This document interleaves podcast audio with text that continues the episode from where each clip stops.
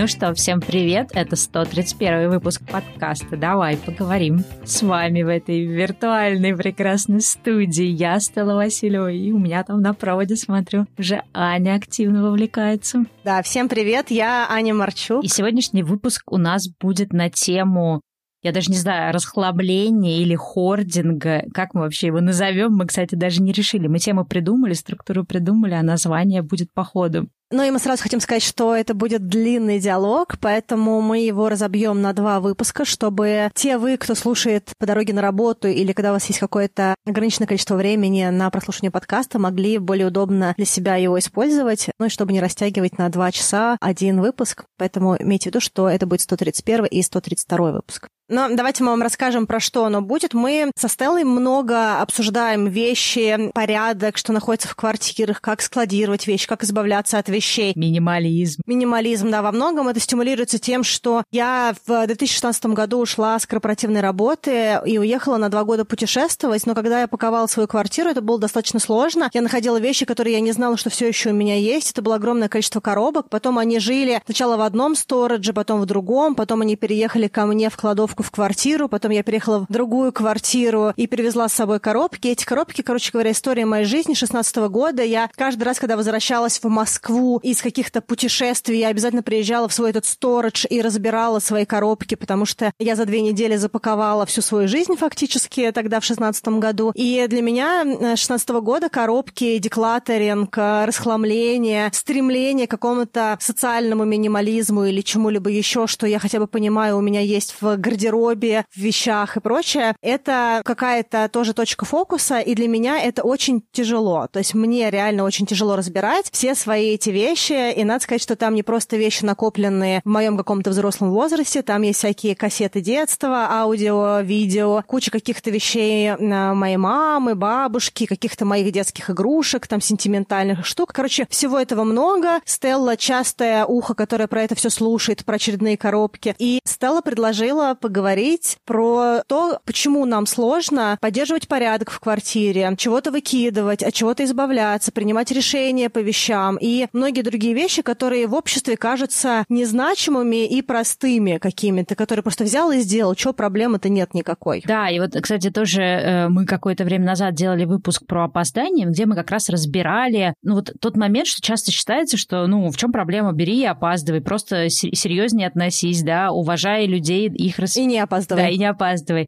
уважая людей и их расписание, но мы много говорили о том, что есть определенные типы личности, когда ты это делаешь не потому, что ты какой-то неспособный прийти вовремя или ты сильно не уважаешь людей вокруг, а просто потому, что это твой тип личности. И вот с теми же коробками мы, ну, это да, такое кодовое слово коробки, да, вот это ну, вот расхламление, которое плохо дается, да, плохо дается избавление, например, от вещей или какая-то минимизация количества вещей дома. Мы хотим поговорить о том, что несмотря на то, что в обществе, ну, по крайней мере, из того, что мы видим, есть очень большой тренд на минимализм, на как раз вот это вот пресловутое расхламление, но мы все очень разные, и есть люди, которым легко дается переход на этот минимализм, расхламление, а есть люди, которым дается это непросто. И в обществе может возникать вот действительно такой какой-то негатив, что, господи, в чем проблема, возьми и выкинь. И где-то в какие-то моменты даже я испытывала фрустрацию, когда я понимала, что там прошел год с нашего последнего разговора про коробки, а они все еще эти коробки живут. И я, ну, когда мне Аня там что-то рассказывает, я такая, господи, да сколько можно уже страдать? Я говорю, Аня, просто нафиг их все выкидывай, просто взяла, снесла к мусорке, и все. И Аня такая, нет, ну я не могу, ну понимаешь, мне там то. И у меня тоже возникала, ну, какая-то внутренняя, мне кажется, агрессия и фрустрация от того, что, ну, боже мой, ну, в смысле ты не можешь, ну, сколько ты там их можешь разводить? И чем больше и я, и Аня, мы узнаем людей, пытаемся смотреть на мир э, глазами другого человека, понимать, что мы все разные, что у нас очень разные способности, да, точно так же, как Аня мне может сказать, Стелла, ну просто пойди и начни общаться с людьми, да, просто возьми и действуй как и такой экстраверт со стажем, да, просто пойди, приди на метап и познакомься. В чем проблема? Просто подходишь к человеку и разговариваешь, а я могу прийти на какой-то метап и ни с кем там не поговорить. И мы вот сейчас э, больше склоняемся к тому, что надо все-таки уважать свои особенности, свои какие-то ограничения, и несмотря на то, что да, мы все за то, чтобы как-то развиваться, что-то в себе менять, что-то улучшать, но также мы тоже за то, чтобы адекватно относиться к тому, что у нас есть какие-то ограничения. И мы как раз хотим сегодняшний выпуск сделать для тех, кто, может быть, где-то тоже, как и Аня, с трудом расстается с вещами, даже когда это хочется сделать, да, с трудом идет к этой вот минимизации, даже если вроде бы она нужна, вот как в случае юань, да, с переездом, эта минимизация, она просто необходима. Но, к сожалению, этот процесс может иногда занимать месяцы и недели, и, может быть, даже годы, потому что, ну, за коробками прячется что-то еще. Это не просто вещи. За каждым этим предметом, за самим фактом того, что мы не можем расстаться с вещами, прячутся какие-то другие штуки. И вот мы как про это все сегодня хотим поговорить. Ну да, у нас есть для вас микроанонс, поскольку Стелла затронула тему того, что ей сложно знакомиться с новыми людьми,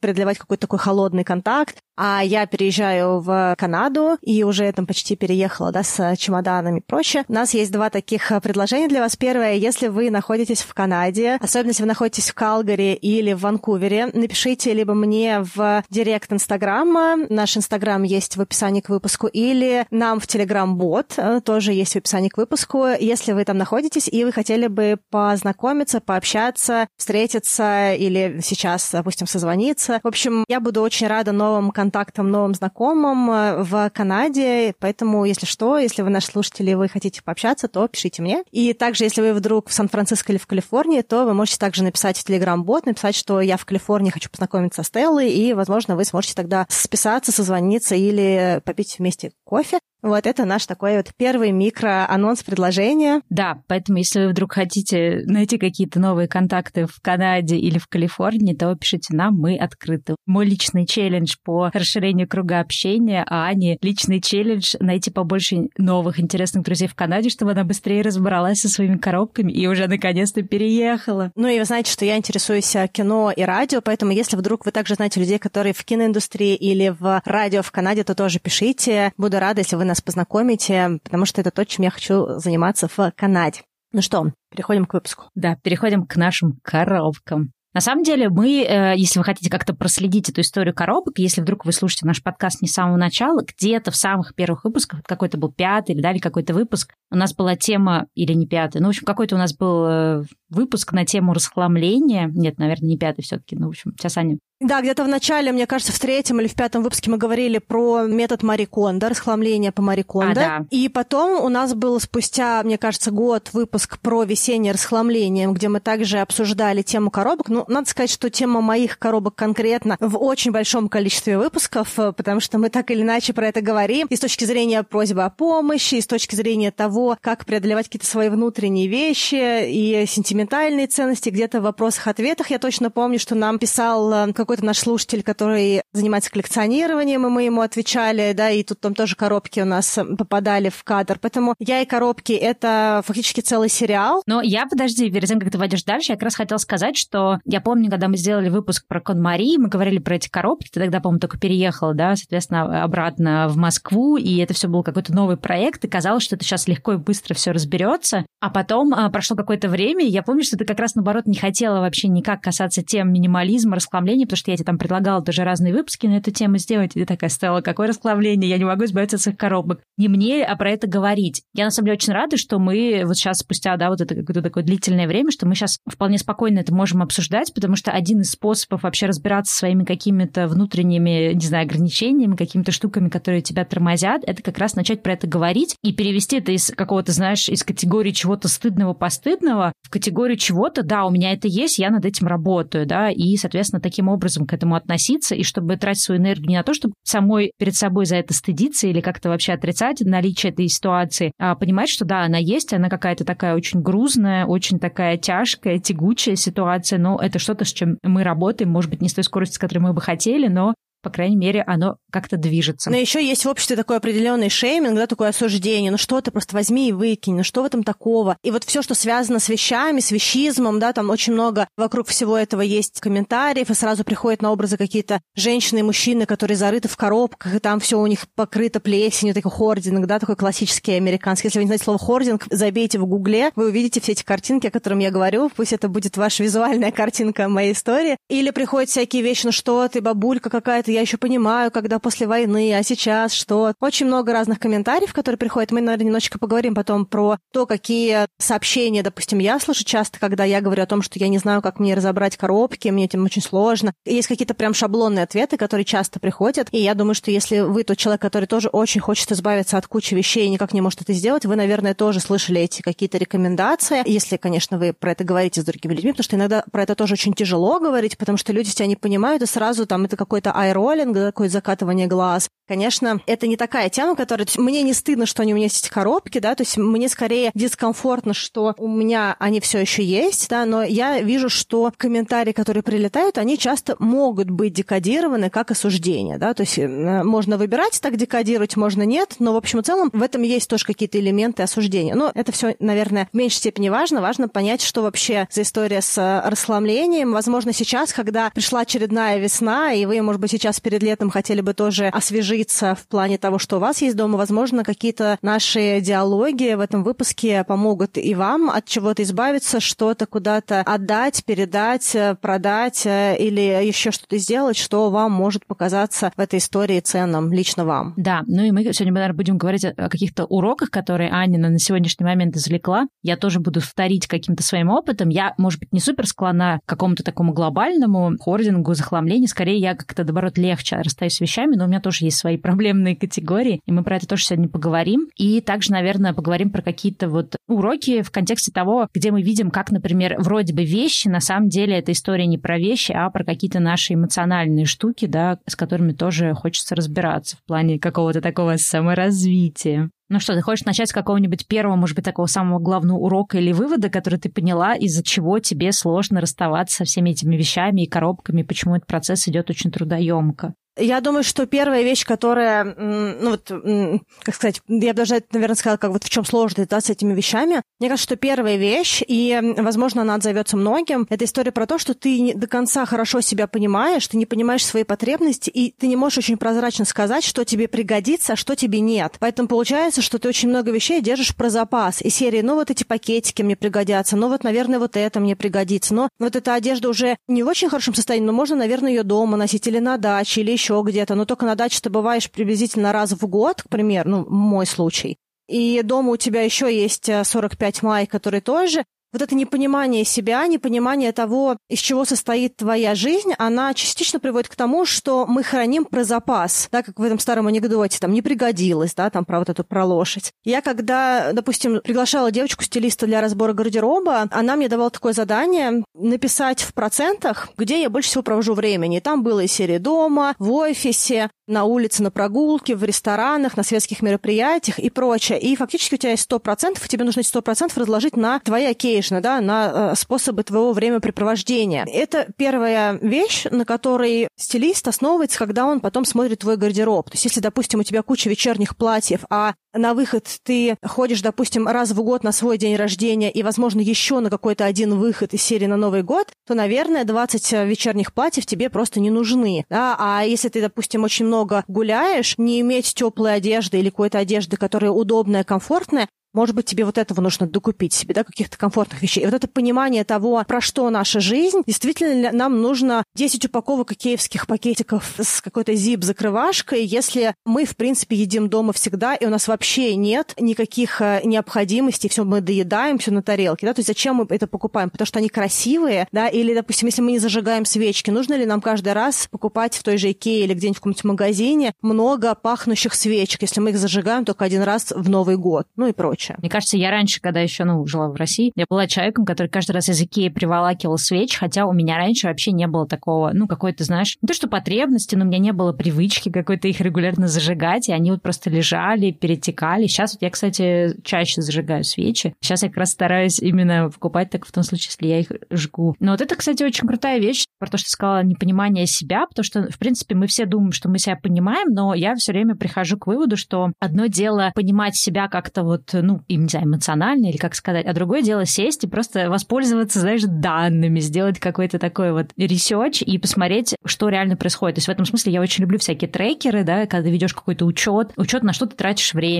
учет, как часто ты на неделе занимаешься спортом, как часто там ты выходишь гулять или там делать что-то такое или, не знаю, куда ты реально ходишь, как часто ты бываешь дома, и сколько времени ты проводишь дома, за какими занятиями, а сколько ты реально выходишь. В свет, потому что у меня тоже такое бывает, что у меня та одежда, которую я покупаю, она не очень вяжется с моим образом жизни, и я относительно тоже недавно поняла, что я очень редко выхожу, ну, ради чего-то такого, ради чего нужно выряжаться, и чаще всего я выхожу погулять с собакой, это понятен э, формат одежды, куда-то там а поехать хайкинг, э, аутдор, ну, какой-то, да, такой вот лесной формат, природный, и там тоже нужна очень специфическая туристическая одежда. И я в какой-то момент, там, пару лет назад поняла, что да, я очень много инвестирую в городскую одежду, хотя большую часть жизни я веду не городской образ жизни. И вот это тоже для меня стало понятно, что у меня, ну, как бы мне лучше уж инвестировать тогда в какую-то качественную одежду для походов и хайкинга, а не в городскую, которую я одену редко. И я тут недавно у одной женщины, она автор канала про вязание, услышала такую интересную мысль. Она сказала о том, что все вещи, которые мои повседневные, например, я покупаю очень дорогие, из очень дорогих качественных материалов. Я могу на ботинки, в которых я хожу каждый день гулять с собакой, потратить много денег, а какие-то туфли, которые я одену на выход, да, на какую-то вечеринку, я могу купить самые дешевые. И это кажется такое, знаешь, counterintuitive, да, это кажется, ну, против какой-то логики. Наоборот, на выход надо дорогое покупать, а на каждый день дешевое. Она говорит, ну, каждый день я же это ношу. Один раз помучиться в дурацких дешевых туфлях я э, вполне смогу. А вот каждый день, когда я гуляю с собакой, мне хочется гулять в классных ботинках, которые не промокают, которые с нормальной, да, подошвой и так далее и тому подобное. И тоже это очень классная мысль, четко понимать, как ты проводишь время и что ты для этого покупаешь, ну, если говорить про одежду. Ну, вообще, мне кажется, это история про то, что есть какое-то стереотипное, усредненное, ну, что такое вообще стереотипное, да, это какое-то усредненное на какую-то территорию понимание того, что правильно, что неправильно, да, то есть как делать, если ты не хорошо себя знаешь, да, то есть тебе, получается, дается какой-то такой совет от общества, да, что делать. И на выход всегда считать, что нужно как-то красиво, нарядно, празднично, да, ну и вообще, в принципе, мне кажется, что есть такая вот, ну, по крайней мере, в России есть такая культура того, чтобы показать все лучшее другим, а дома уже там кто-то меня дома видит, да, из этой серии. Я даже помню, что вот эта история была, я тут говорю тоже стереотипами, возможно, я не права, поэтому если вдруг вы часть этой культуры, мне расскажите. Допустим, вот в странах ближневосточных, где, допустим, э, женщины носят какие-то черные платья, бурки, да, какую-то такую национальную одежду, одеваются в какие-то черные вещи для людей сторонних, а дома под этими вещами могут быть очень красивые одеяния, платья, и вообще есть часть культур, которые наряжаются дома, да, то есть каждый день они носят то, что их украшает фактически фактически, да, а для каких-то людей, которых они не знают, они могут быть абсолютно невзрачно одеты, то есть как бы невзрачно в смысле незаметно, да. И мне кажется, в этом тоже есть определенная история про то, что ты инвестируешь больше всего в то, что является большей частью твоей жизни, а не на показ, да, в какой-то свой комфорт. И это такая генеральная история, она распространяется на много других аспектов, да, чтобы ежедневно приносить себе удовольствие, а не тратить время на то, что тебе это удовольствие приносит в меньшей степени. Да, ну давай возвращаться к нашей теме коробок. Какие у тебя еще есть есть уроки в плане того, почему так тяжело дается избавление от вещей. В психологии есть такое понятие предпринятые попытки решения. То есть чем больше ты какую-то вещь пробуешь сделать, и она у тебя не увенчалась успехом, тем сложнее тебе подходить к ней в следующий раз, потому что вокруг нее есть история неуспеха, ну какая-то неудача. И вот с коробками, вот мне кажется, такая штука, что у меня эти коробки так много времени, что даже подойти к ним для меня было чем-то невыносимым. То есть они такие, знаешь, как будто бы больше меня. То есть куча этих вещей, коробок, а я, знаешь, открою коробку разобрать и закрою коробку, типа, все нужное из серии, да, не знаю, что из этого выкинуть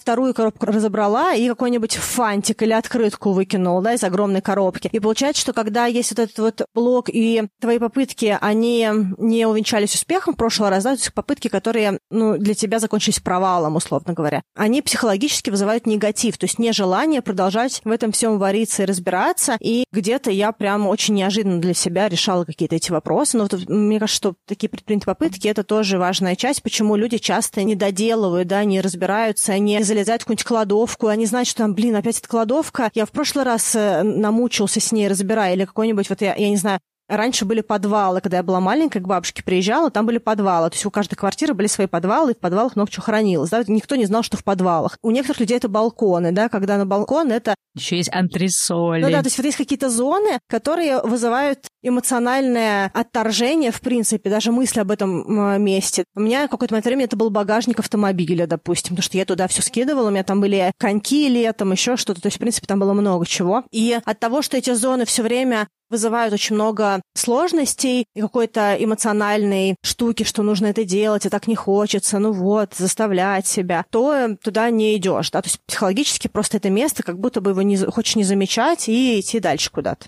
Слушай, а у тебя не было мысли, что это все от какого-то такого максимализма? Сейчас расскажу, что я имею в виду. У меня просто есть в основном hoarding, ну не hoarding, но какая-то такая дезорганизация и антирасхламление в digital пространстве. То есть, поскольку я снимаю очень много фото, видео, и у меня еще такая есть штука, что я снимаю видео во всяких поездках, в дороге, потому что я думаю, я это выложу на канал. И потом это на канал э, совершенно не выкладывается, потому что уходит последним приоритетом, нет времени все эти влоги делать. То есть у меня нет вот этой такой артистичной души, которая делает красивые красивые там влоги из поездок, но я каждый раз снимаю материалы, и бывает, конечно, периоды, если это какая-то длинная конкретная поездка, я снимала на камеру, то я, конечно, по возвращению с поездки все это сложу в отдельную папочку, но если я это снимаю на телефон, а 70% я всего снимаю на телефон, то часто просто это лежит в папке камера большими такими, знаешь, гигантскими пачками, и поскольку время от времени нужно освобождать это с телефона, я это скидываю, знаешь, у меня есть такие папки типа какой-нибудь там май 2020, и там просто скинуто тысяча файлов, потом там следующий идет, там, знаешь, там ноябрь 2020, еще 3000 файлов. И вот эти папки лежат, они еще называются телефон, май 2020, да, что это с телефона. А там причем могут быть и скриншоты, и какие-то из поездок, и какие-то downloads, и какие-то файлы из Телеграма, WhatsApp, знаешь, все вот эти приложения, которые тоже любят сохранять все. И я понимаю, что когда-нибудь я это разберу, и не разбираю. Ну, сейчас я немножко с этим разобралась, где-нибудь дальше подрасскажу про это, но вообще возвращаясь к идее максимализма. И я себе время от времени ставлю такую цель. Так, надо разобрать весь свой архив фотографий. Ну так, на минуточку, как бы для меня архив фотографий и видео — это тысячи и тысячи файлов. Я так открываю, в первый день бодро, значит, разбираю первую папку, очень сильно устаю, потому что тебе же надо еще решения постоянно принимать, куда это складывать. Время от времени бывает паралич принятия решения о том, а как лучше организовать твой архив. Я супер выдыхаюсь, и все. И дальше я к этому снова не подступаюсь еще там несколько недель потом. И так вот, ну, с какой-то периодичностью. И что для меня стало переломным, то, что я поняла, что каждый раз, когда я к этому подступаюсь, почему, да, в это страшно заглянуть, потому что я себя записываю в список дел разобрать фотографии или разобрать видео. И я абсолютно в этот момент обманываюсь о том, что если вот физически сесть и все это разобрать, ну, это, наверное, не знаю, ну, часов, наверное, 60-70 70 просто нон-стопом работы. Но у меня нету в неделе 60 свободных часов, когда я могу это все разобрать. И, естественно, ты к этому подступаешься. Это какая-то гигантская задача. Ты ее чуть-чуть подковыриваешь, понимаешь, что там просто ну, ужас-ужас, и все, и ты дальше от нее снова бежишь. И я поняла, что единственное решение, ну, как бы для меня, либо эту задачу дробить, то есть выбирать какую-то одну конкретную маленькую вещь, да, то есть, условно говоря, если задача разобрать гараж, то там у тебя, например, цель зайти и найти пять вещей, которые тебе надо выкинуть. Все, вот ты зашел нашел, пять вещей, которые выкинуть нашел, вышел. Если тебе пять сложно, тогда делаешь одну вещь. То есть ты даешь себе какую-то микроскопическую задачу, которая может быть съедобной э, за один раз. Ты не ставишь себе великой максимальной цели разобрать гараж, да, или разобрать все файлы. Ты не ставишь себе задачи привести здесь все в порядок. То есть ты себе даешь какую-то простую задачу, которую можно поставить, сделать и дальше отложить, да, то есть вот именно, чтобы у тебя был как раз эффект сделанного дела и приятные эмоции. Либо я, например, в какой-то момент, как я делала с фотографиями, я просто ставила таймер на 20 минут, и в течение 20 минут я разбирала разбирала, сколько успевала фотографий, потом выключала. И так я делала каждый день, и это помогло мне продвинуться немножко. То есть у меня не было цели разобрать все, а я, по крайней мере, потихоньку, знаешь, отгрызала у этого гигантского дела. И вот мне, кстати, интересно, как у тебя это отзывается, и были ли у тебя какие-нибудь такие похожие примеры с коробками? Первое, что я услышала, что я хотела тебе сказать, потом я отвечу на твой момент.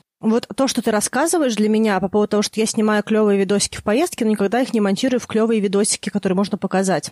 Я для себя это называю так. Рассинхрон между желаемой жизнью и реальной. У нас у всех есть какая-то история серии. Вот я сохраню джинсы, которые на 6 размеров меньше, потому что я вот-вот скоро этим летом, через год, похудею и снова буду их носить. Вот у меня стоит сноуборд, на котором я каталась в 2005 потому что я тогда один раз покаталась, и мне кажется, что у меня, во мне живет сноубордер. Но э, последние 16 лет я не каталась на этом сноуборде, но вот-вот в любой момент снова начну. Мне кажется, что это только такая история, которая есть какая-то вещь, которая греет греет нам душу от ощущения того, что мы когда-либо этим займемся. Если это одна вещь, допустим, один сноуборд, это окей, хотя сноуборд достаточно большая вещь, да, лучше бы, если у вас был брелок. Но так или иначе, это все равно какая-то одна вещь. А если у вас, вот как, допустим, мы говорили про сканеров, про людей, у которых очень много интересов, если у вас больше, чем один интерес, то у вас вот таких вот якорей, наверное, пол дома. И серии вот моя камера и 15 объективов, потому что я вот скоро буду снова снимать. Вот мой сноуборд. Вот, 20 э... кулинарных книг, потому что я решил готовить научиться. Да, да, или как в моем случае, у меня было куча книг на разных языках, потому что мне интересны языки, и на нескольких я говорю, на некоторых плохо, на некоторых лучше, на некоторых свободно. Но я думала, ну вот эти все книжки, и я в какой-то момент времени, помимо английского, французского, немецкого, еще изучу иврит, турецкий, испанский и куча всего. И вот у меня все эти книжки, потому что однажды, вот-вот, any minute now, знаешь, в любой момент, вот ближайший, я сделаю что-то. Но правда в том, что эти книжки у меня тоже типа а с какого-то 2001 года, и будем честными, если когда-нибудь смогу и захочу изучать все эти языки, эти книжки мне будут доступны, а сейчас с появлением интернета это все еще доступно в гораздо более удобном формате, и в общем и целом даже образование пошло дальше. К чему я все это? Что есть какие-то вещи, которые якоря, и мне кажется, что было бы здорово сделать ревизию своих вот этих мечт и понять, какие вещи нам реально греют душу и которые мы хотим оставить, и сохранить их, если они действительно греют душу, а какие-то вещи отпустить, если нам, может быть, даже уже мечта не актуальна. Это больше мечта о мечте, о мечте. И вот в чем проблема была с моими коробками, что у меня очень много вещей там были, которые привязаны были к каким-то сентиментальным якорям.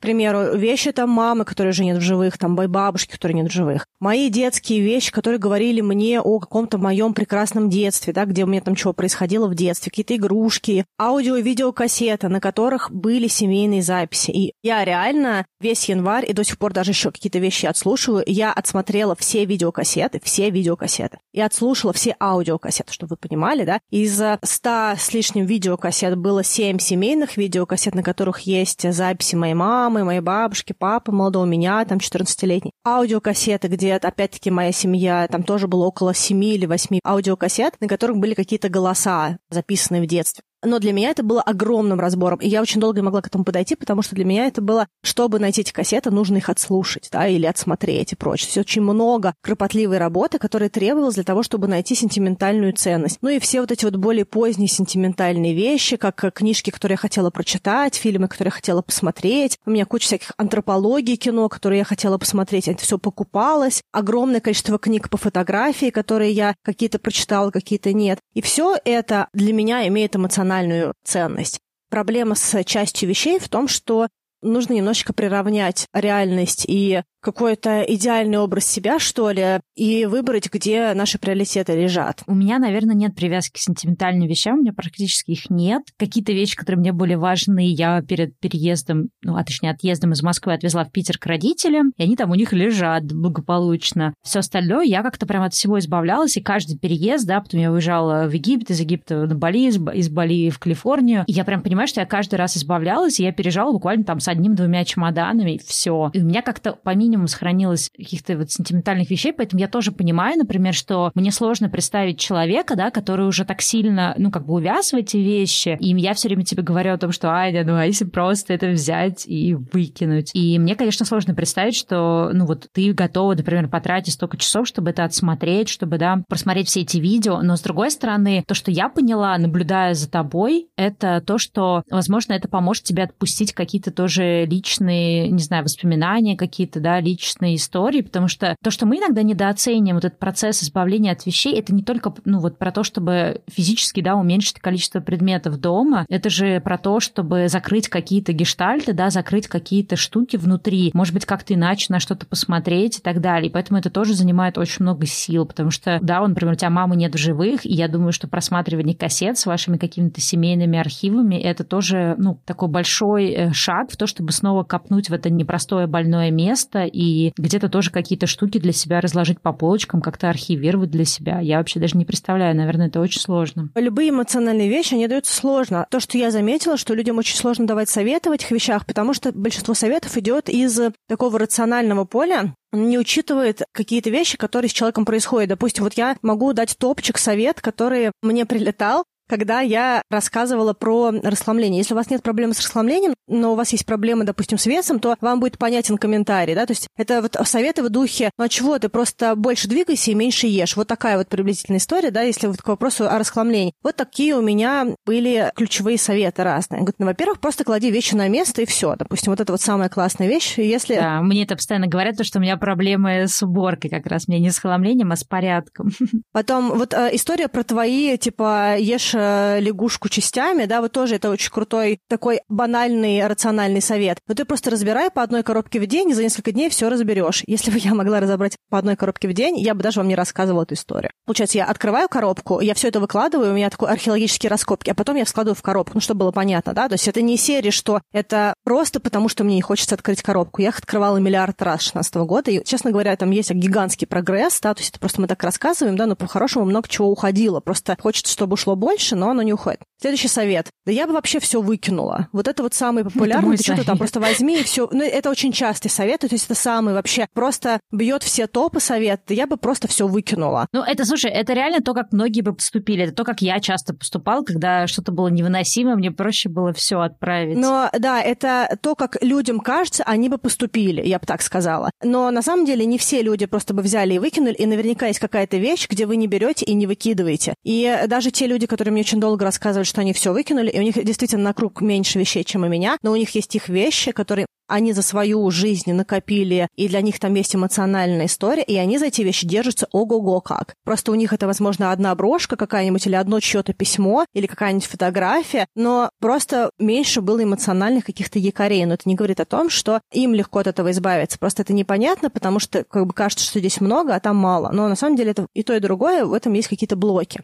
Потом э, туда же идут советы серии «отдай, если тебе не нужно». Во-первых, не всегда понятно, кому отдавать. Потом есть еще психологический момент, который тоже часто с вещами есть. Допустим, а эта вещь вроде не в идеальном состоянии. А если я, допустим, ее отдам в таком виде? А вдруг я кого-то оскорблю? А вдруг будут люди считать, что я им даю какую-то плохую вещь, сама не ношу, а им отдаю, что они хуже меня? Вот эта вот вся история, да? Или некрасиво отдавать, или а что люди подумают, или а вдруг я их не уважаю, то есть и куча других историй. Но для меня самое главное было то, что я до какого-то момента не понимала, кому и куда и что относить. А у меня очень высокий фокус на то, чтобы у вещи была вторая жизнь серии, да. Но сейчас я, кстати говоря, это решила, и у меня есть несколько мест, куда я чего отношу. Но опять-таки не все. Потом вот этот вот совет серии. А ты слышала про какую-то книжку какой-то там японки? Причем обычно это люди, которые не читали эту книжку, которую я прочитала несколько раз, но так или иначе, да, то есть, ну, это про Марикондо, да, история. Потом, ну, надо просто переорганизовать и все. Или, ну, просто у тебя мало места, нужно больше пространства, тогда все поместится. Вот такие вот все советы. Это советы, которые для меня в какой-то степени идут я их называю ленивые советы, да, то есть это советы такие вот... Тебе давали советы из разряда, так и не разбирай, просто оставь, пусть лежит, вдруг пригодится. Это тоже, мне кажется, крутой совет. Кстати говоря, этот совет мне пару раз давали, я, кстати, не записала, но это совет, в общем и целом, мне кажется, более рабочий. Это то, что используют большинство людей, они просто не разбирают. Но это все быстрые советы, которые не учитывают каких-то личностных характеристик людей, да, то есть это советы какие-то такие вот из желтой прессы, журнальные там и, и прочее. Ну, знаешь, что я хочу сказать, это еще советы из разряда ошибка выжившего, то есть если я при переезде смогла, ну, условно говоря, избавиться от всех каких-то вещей легко, то мне кажется, что это то, как все это могут сделать, для всех это сработает, но на самом деле я об этом говорю просто потому, что у меня получилось, но у меня, может быть, не было такой ситуации или там стечения каких-то обстоятельств, да, или вот той как раз категории, как ты говоришь, да, в которой я это не сделала, сделала, и я просто не вижу, что эта категория есть. Я говорю про только про успешные вещи, и мне кажется, что это, ну, как-то экстраполируется на всю жизнь, на всех людей, а в реальности это не так. Просто ты еще не столкнулся с той ситуацией или с той категорией, в которой тебе сложно расхламиться. Конечно. Ты, допустим, взяла, отвезла какие-то вещи, которые ты не забрала с собой в Калифорнию родителям, а я все мои вещи, которые у меня есть, за всю мою жизнь храню у себя. То есть отвезти родителям в Питер, это я оставила у себя, это мои коробки. Да, то есть там все. То есть как бы ты их не разбирала, ты их собрала и отвезла. Не, ну у меня не столько, у меня там одна полочка маленькая. Ну да, ну в общем и целом у тебя одна, у кого-то больше. Они просто у родителей все хранятся, и кажется, что этих вещей нет, и проблемы нет. Еще есть такой момент, что я вот про эти коробки говорю, и мне друзья некоторые там где-то меня там подтрунивают этими всеми вещами. Но вообще-то, честно говоря, у меня меньше вещей, чем у них. Просто меня эти вещи драконят, а они свои вещи не замечают, потому что у кого-то действительно больше пространства, у кого-то более забитые полками и одеждой, и все. У некоторых людей одежда одного человека хранится в двух, в трех комнатах. А помимо большого количества вещей, которые одежда на улицу и прочее, у меня вся моя одежда хранится в одном маленьком комодике, и на двух рейлах в комнате. При том, что фактически и тот, и другой рейл полупустые, да, то есть там и у меня на одной вешалке одна вещь, да, то есть у меня относительно многих других людей не очень много вещей, особенно для девочек. Ну да, у тебя, по сути, все вещи сейчас помещаются в одной комнате, которую ты снимаешь. Ну, слушай, это, кстати, очень интересная тема, потому что я у себя на канале там делала какое-то количество видео, связанных там с теми вещами, которые я не покупаю, расхламлением, и ты знаешь, самый частый, ну, из таких вот странных комментариев был про то, что, ой, да что вы такое рассказываете, у вас на самом деле дофига вещей. И меня всегда это очень удивляло, потому что, ну, я знаю, сколько у людей обычно вещей, и даже я не говорю конкретно про американцев, даже в России я видела квартиру людей. И мне всегда это удивляло, что люди, смотря на мое пространство, каким-то образом решают, что у меня на самом деле переизбыток вещей. И я понимаю, что всегда проще, наверное, глядя на другого человека, решить, что у тебя много вещей. Мы не берем ситуации, когда кто-то, например, студент. Когда я была студенткой, у меня было мало вещей. Мы говорим о том, да, когда люди переваливают за определенный возраст, там им 30 плюс, и они уже живут там в своем каком-то жилье, да, зарабатывают деньги, покупают вещи, обрастают каким-то там хозяйством домашним и прочим. Если это студент, который говорит тебе, да, у меня там 5 предметов одежды, ну, у всех у нас в студенчестве было очень мало вещей. Мы говорим про людей, да, которые уж такие э, достаточно, ну, в таком среднем возрасте, и также какой-нибудь, условно говоря, средний класс, да, мы не говорим про людей, которые находятся там, условно говоря, за чертой бедности. Возвращаясь к тому, что ты сказала, да, меня тоже всегда удивляло количество комментариев про то, как люди всегда пишут, что да нет, на самом деле у вас очень много всего, и меня это удивляет, потому что мне кажется, что в целом, ну, в России тоже у людей всегда много всего, то есть все это всегда вот накопительство, оно как бы является тоже какой-то такой культурной особенностью, ну, в том числе, да, потому что какие-то вещи тяжело добывались в Советском Союзе, поэтому есть вот эта какая-то такая потребность все хранить, копить, оставлять, там, всякие серванты и прочее, мебель и прочее, прочее, если не дома, так на даче. Поэтому, да, всегда, наверное, проще смотреть на другого человека и думать, что у него все плохо, и не совсем как-то, ну, адекватно оценивать, что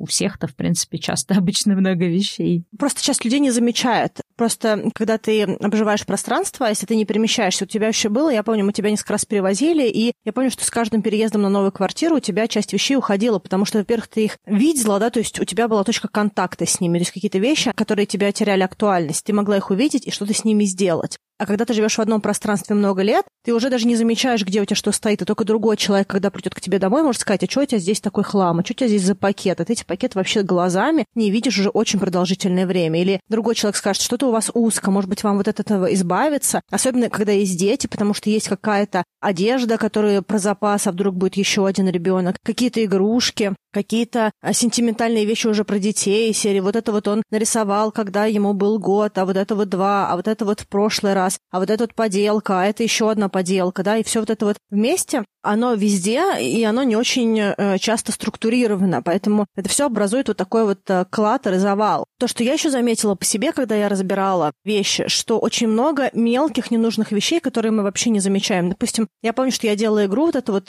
игра минималистов. И Ася тоже ее делала у себя, Мицкевич. И там такой формат, что ты каждый день избавляешься от такого количества вещей, какой сегодня день. То есть, допустим, если сегодня первое число, то ты одну вещь выносишь. Сегодня 18 число, то ты 18 вещей выносишь. И понятно, что первые там 5-6 дней, там 10 дней очень легко избавляться. Но с какого-то момента найти, допустим, у себя 23 вещи, которые ты можешь вынести в один день, достаточно сложно. И надо сказать, что в этот момент я увидела, какое у меня огромное количество мелкого ненужного хлама. Допустим, какие-то чеки, которые я оставила, потому что я не знала, будут ли с этими вещами проблемы или нет. Ну, которые одежда, да.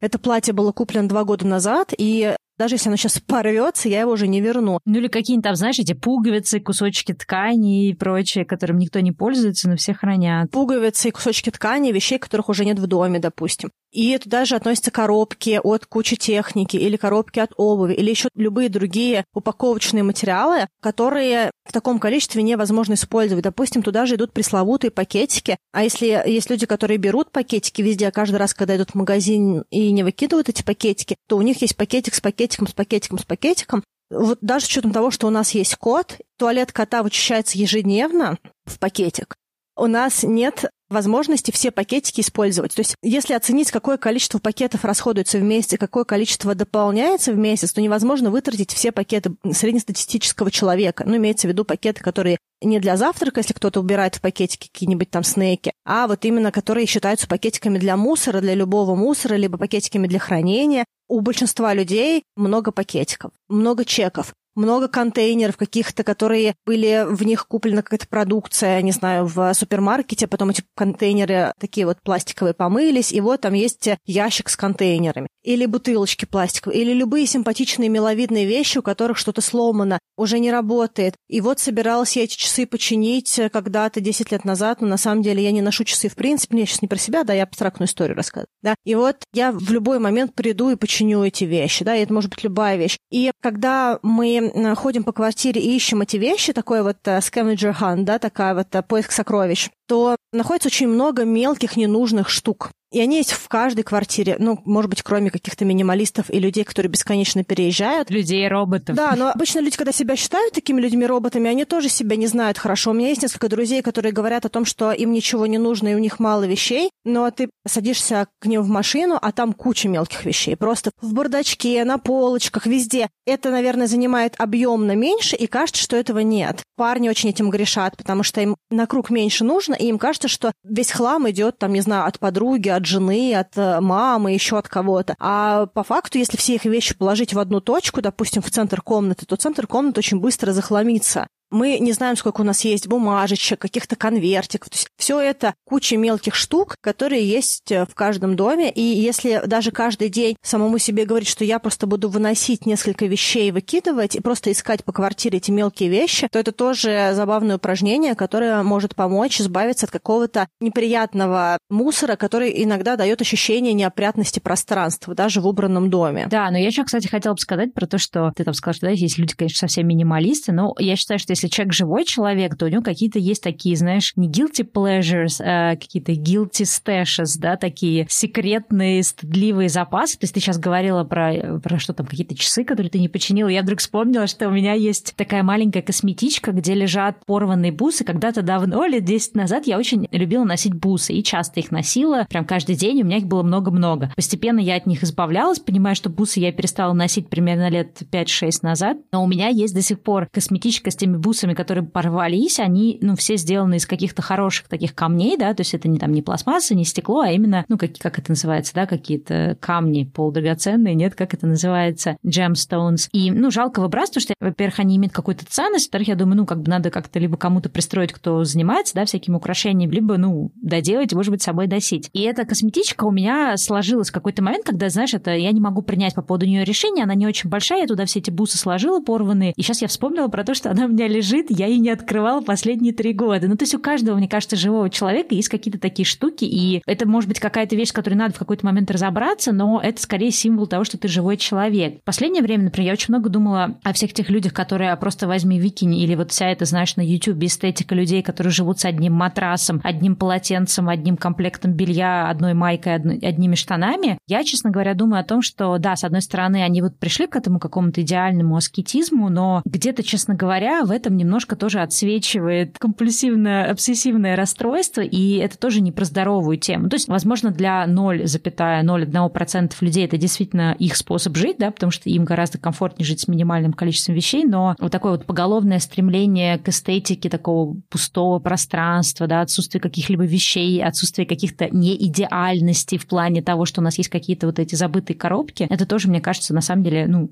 и совсем к этому так стремиться сильно-сильно и идеально, то это тоже где-то нездоровая тема. Но потом, мне кажется, если мы пытаемся смотреть тоже на людей на Ютубе, все равно блогер немножечко другой жизнью живет, и часто какие-то вещи это просто эксперимент, да, то есть можешь от всего избавиться или куда-то все свести, какой-нибудь storage space, как я, да, снимал какое-то э, такое складское хранилище, ячейку, и пожить на одном матрасе, и подумать, каково тебе месяц пожить на одном матрасе а потом через месяц забрать свои вещи, поставить их обратно, да, к примеру, как вариант. Да. И даже если ты все это продал, отдал, вот есть там один э, парень, который я очень люблю на Ютубе, он как раз вот таких из таких минималистов, которые он как раз своей девушкой, они все раздали, распродали и вот реально жили на одном матрасе. Но он также может себе позволить в один день обставить заново всю квартиру, да, и для него он, он отдал эти вещи, а завтра он все это обставил. Для него это просто интересный жизненный эксперимент. Но не все люди живут в режиме, когда они могут вот так вот руководствоваться своим пространством. Это я не к тому, что это плохо, это здорово, и я сама тоже стремлюсь к тому, чтобы делать разные жизненные эксперименты, а к тому, что просто это не тот момент, когда человек, который живет где-то и работает на какой-то простой работе по 8-10 часов в день, 5 дней в неделю, с двумя, с тремя детьми, мужем, женой в одной квартире, что он может тоже просто за один день все убрать, оставить один матрас, да, и всей семьей спать на одном матрасе, а потом просто если что-то докупить. То есть это просто разные какие-то вещи, вещи, они не всегда могут быть так легко склеены, да, то есть не очень легко тоже пробовать так жить. Поэтому тут еще есть такой медийный момент, если так можно сказать.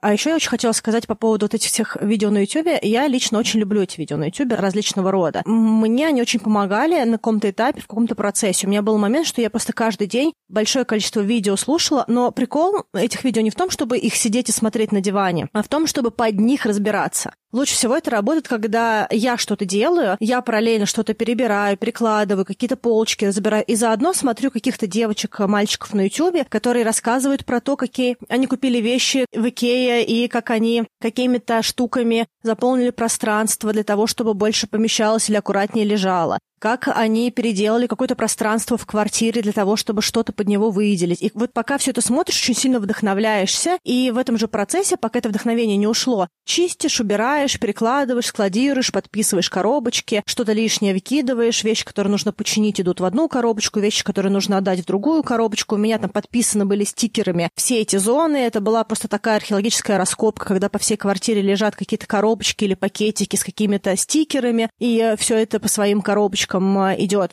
Это классная вдохновляющая история, но э, ее нужно адаптировать под свою реальность, мне кажется, и тогда это работает гораздо лучше. А тебя вдохновляют вот вообще эти видео? То есть, например, ты такое посмотрела, тебе хочется тоже разбирать. Что мне кажется, что я уже прошла ту стадию, когда меня это вдохновляет, ну, может быть, потому что я более-менее как-то так сейчас нормализовала количество вещей, ну, как бы насытилась этим контентом, потому что я уже очень много лет тоже за всеми этими минималистами следила. Сейчас уже у меня в меньшей степени есть эта потребность, но вот мне интересно, как-то это помогает э, в деятеле, ну, помимо того, что это поддерживает момент, когда ты ты уже в процессе, а вот именно запустить процесс тебе это как-то помогает? Да. Знаешь, я вообще хотела сказать по поводу э, того, что мне помогает. У меня, на самом деле, гигантский список того, что мне на данном этапе помогло. Ну вот, но отвечая на твой вопрос, я считаю, что если у тебя очень много вещей, которые нужно переделать, это для тебя очень большой вопрос с вещами, то, скорее всего, не будет какой-то одной вещи, которая тебе поможет долгосрочно. Ну, у меня такое есть. Я э, знаю, что есть люди, которым очень помогла Мари Кондо, и метод по Мари Кондо, он, правда, очень удачный, и в нем огромное количество ценностей. Если вы не читали книжку или не знаете про метод, можете послушать наш выпуск или почитать книжку. Там действительно хорошо Мари Кондо, она очень прикольно придумала. Хотела сказать про Мари Кондо, ее очень многие критикуют, не знаю почему, видимо, она не у всех заходит. У меня она однозначно в свое время, я на Бали тогда делала, сколько лет, пять назад, первое расхламление, у меня однозначно был такой, знаешь, жизнь до и после, и я даже, кстати, у себя на канале делала тоже видео, и тогда, когда я этим увлеклась, то есть можно проследить хронологии, и в прошлом году я тоже делала видео Мари Кондо 4 года спустя, тоже рассказывала какие-то штуки, то есть я, естественно, не адаптировала всю ее на 100%, но для меня это была одна из вещей, которые как-то именно поменяли сознание, да, какие-то привычки, привычки, какие-то подходы и так далее. Но, к сожалению, она почему-то не у всех заходит, и у многих вызывает большое количество негативных эмоций. Я думаю, что если она вызывает у кого-то много негативных эмоций, то это повод покопаться в себе, потому что это значит, что что-то она подсвечивает, что человек не хочет замечать, мне кажется. Да, допустим, то, что, возможно, пришло время что-то сделать. В глобальном Мари есть два очень важных момента ценностных для меня. Первое, то, что вещи перебираются категорийно, потому что когда ты складываешь, допустим, 20 парфюмов в одну точку, ты понимаешь, что у тебя есть целых 20 парфюмов. Когда они были по всей квартире расставлены, то кажется, что у тебя какие-то есть парфюмы где-то. Если сейчас человек слушает и думает, у меня нет 20 парфюмов, дай бог, чтобы у меня было два, у вас, скорее всего, есть другая категория, в которой у вас такое количество, какие-то баночки, пакетики. Ручки, блокнотики, да, у всех, у кого-то книги. Да, некоторые люди даже бытовые вещи покупают in bulk, да, то есть оптом. И если разобрать всю бытовую химию, то окажется, что средств для мытья окон 8 штук, а окна вы моете, допустим, раз в год весной и куча других моментов, которые, если просто это перебрать, это будет видно. А вторая важная вещь, которая у Мари Кондо есть, это то, что она дает психологическую такую вот поддержку в плане последовательности. Допустим, я, когда у меня был затык, я, во-первых, разговаривала с психологом по поводу этих коробок, чтобы понять, с чем может быть связана эмоционально эта вся штука. А во-вторых, у меня была девочка, которая занимается как раз как консультант Мари Кондо расслаблением. И она мне тогда сказала, что ты пытаешься начать с разбора сентиментальных вещей, поэтому твои коробки не двигаются. Тебе нужно вернуться на точку ноль и начать разбор с одежды. Да? То есть у Мари Кондо там у нее есть последовательность разбора. Там одежда, книги, какие-то вещи, miscellaneous, да, то есть какие-то э, все подряд, всякие шнурочки, проводочки там и прочее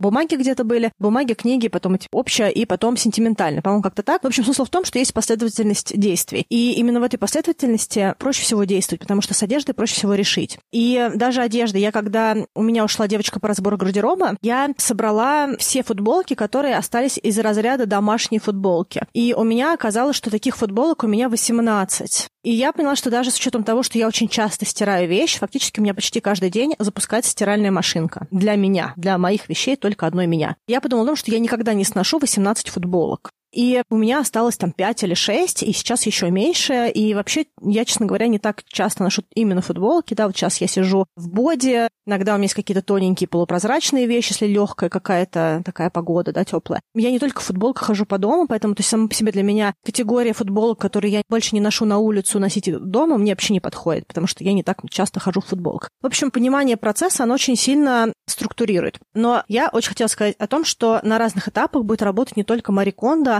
или у меня, по крайней мере, работала не только Марикондо. Для меня каждый раз менялись какие-то вещи. И очень важно понять, что работает на какой-то период времени и максимально это использовать. Вот на каком-то моменте у меня работало смотреть всяких блогеров и под них прибираться, да, под них раскладывать файлинг. На каком-то моменте у меня работало, что я отслушивала какое-то количество. Это вот то, что ты говоришь, разложить фото папочки по какому-то периоду и разбирать по чуть-чуть. Вот у меня было отсмотреть 10 дисков, послушать две кассеты, аудиокассеты, да, и я вот каждый день это делала. Иногда я могла сделать больше. Опять-таки, есть определенное количество лимита по времени, сколько можно аудиокассет прослушать в день, просто потому что в дне определенное количество часов. Все эти вещи, они мне помогали. Потом мне очень помогало, если, допустим, ко мне приезжали мои друзья. Причем мне не нужно было, чтобы друзья мне говорили убрать или оставить, хотя иногда на каких-то конкретных вещах я спрашивала совета, но чаще всего это просто вот такой момент эмоциональный, когда за разговором ты не замечаешь, что ты что-то разобрал, да, то есть я сижу, разбираю. Вот ну и вообще ощущение, что ты не один в этом непростом деле, как-то эмоциональная такая поддержка и, да, и отвлечение. Это, кстати говоря, самое важное, что для меня было, что я не одна в этом, потому что мысли того, что у меня там 20-30 коробок, которые я должна сама разобрать, они, они даже визуально больше меня, да, то есть есть это стена коробок.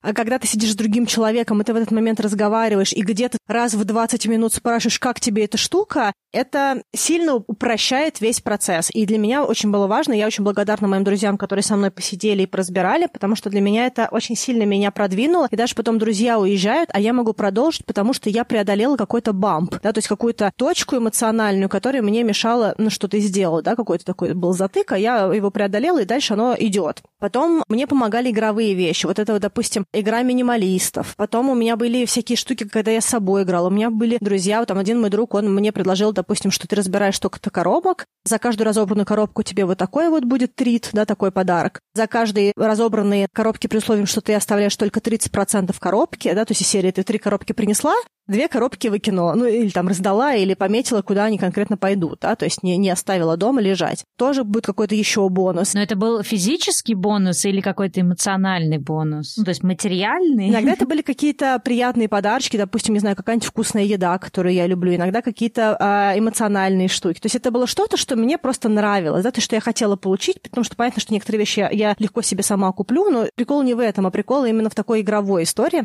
Было много разных игр, которые я делала. Потом у меня были штуки, что я, допустим, находила, что что-то можно куда-то сдать. К примеру, я нашла место в Москве, куда можно сдать компакт-диски, да. И это меня замотивировало большее количество компакт-дисков просто отнести в переработку. Я прям реально отнесла 3 килограмма дисков, вот а 200 дисков, то есть это на самом деле тяжело.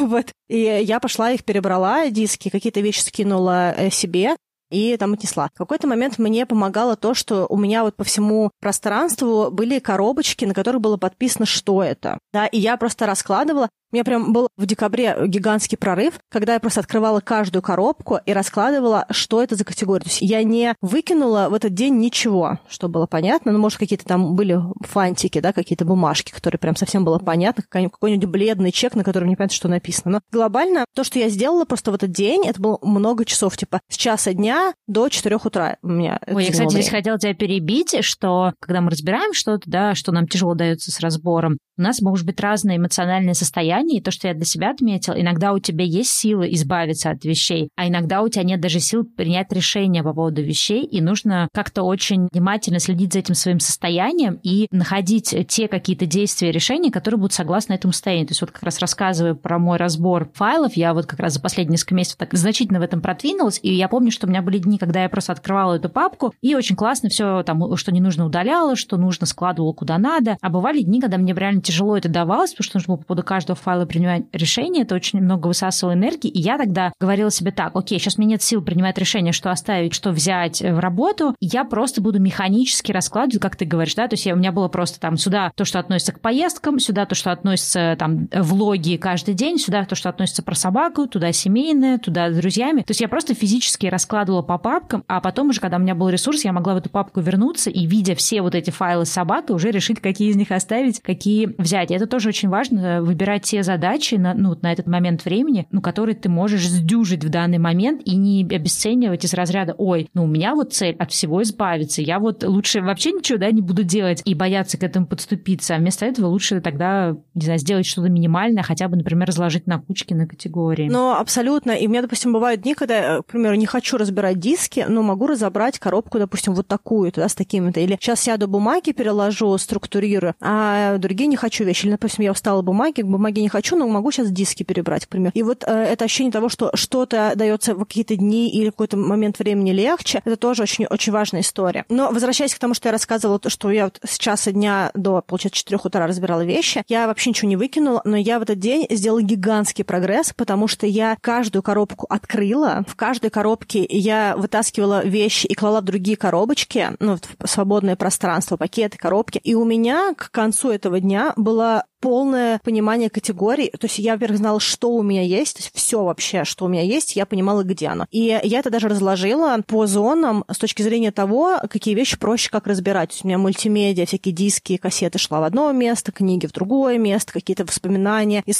тревела, из поездок в третье место и прочее. И когда я, э, я, кстати, сделала перед поездкой в горы, когда я вернулась, мне настолько было понятнее, что мне дальше делать с этими коробками, что у меня просто пошел очень быстрый дальше для меня, да, относительно того, что я несколько лет разбираю, прогресс, что все сложилось. Я еще, кстати говоря, хотела сказать по поводу прогресса вообще отдельную историю, потому что я помню, что когда я разговаривала с психологом, я говорю, что вот, не знаю, как подойти к коробкам. Она говорит, а ты можешь сделать такое упражнение? Ты можешь просто сесть после нашей с собой сессии и записать все, что ты уже сделала для этих коробок. То есть какие ты уже предприняла попытки для того, чтобы разобрать разобрать коробки и какого-то результата добилась. И оказалось, что у меня уже огромное количество вещей было сделано, что я за это время, наверное, количество вещей э, сузила, наверное, мне осталось четверть вещей того, что у меня было в 2016 году. Помимо прочего, сами коробки категоризованы. И даже если посмотреть на мой дом, на мое пространство, да, я так все время говорю, коробки, коробки, что вот я в коробках, но на самом деле у меня очень структурированный быт. То есть у меня, допустим, в какой-то момент времени у меня все нижнее белье было, допустим, в одной зоне. А, а сейчас у меня, допустим, носки вертикально стоящие в одной коробочке, допустим, нижнее белье в другой коробочке. Какой-то целый ящик у меня разложенный спортивных вещей. И так в каждой зоне, да, на кухне у меня также абсолютно. То есть я знаю, где что лежит, и оно все структурировано по категориям у меня дома. Даже вещи у меня на рейле висят, они разложены по категориям и по цвету.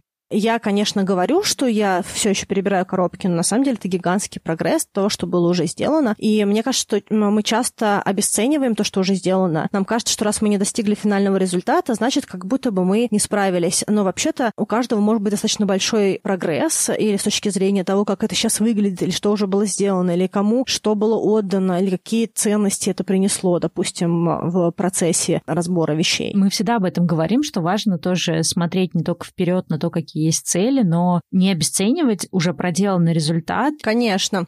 Ну что, мне кажется, в этом моменте мы возьмем небольшую паузу и э, продолжим на следующей неделе, потому что у нас получился очень длинный разговор на тему расхламления, и не хочется это комкать, и чтобы вы дослушали все целиком. Сегодняшнюю часть мы завершаем, а следующую часть вы услышите в следующем выпуске через неделю. Да, а если пока что то, что вы услышали, вам отозвалось, понравилось, пожалуйста, напишите либо в Телеграм-бот, либо в Инстаграме, рассказывайте о том, какой у вас процесс с расхламлением, было ли что-то, что вам отозвалось, какие техники, а мы чуть-чуть больше потом расскажем про то, что еще можно сделать через неделю в 132 выпуске. Пока-пока.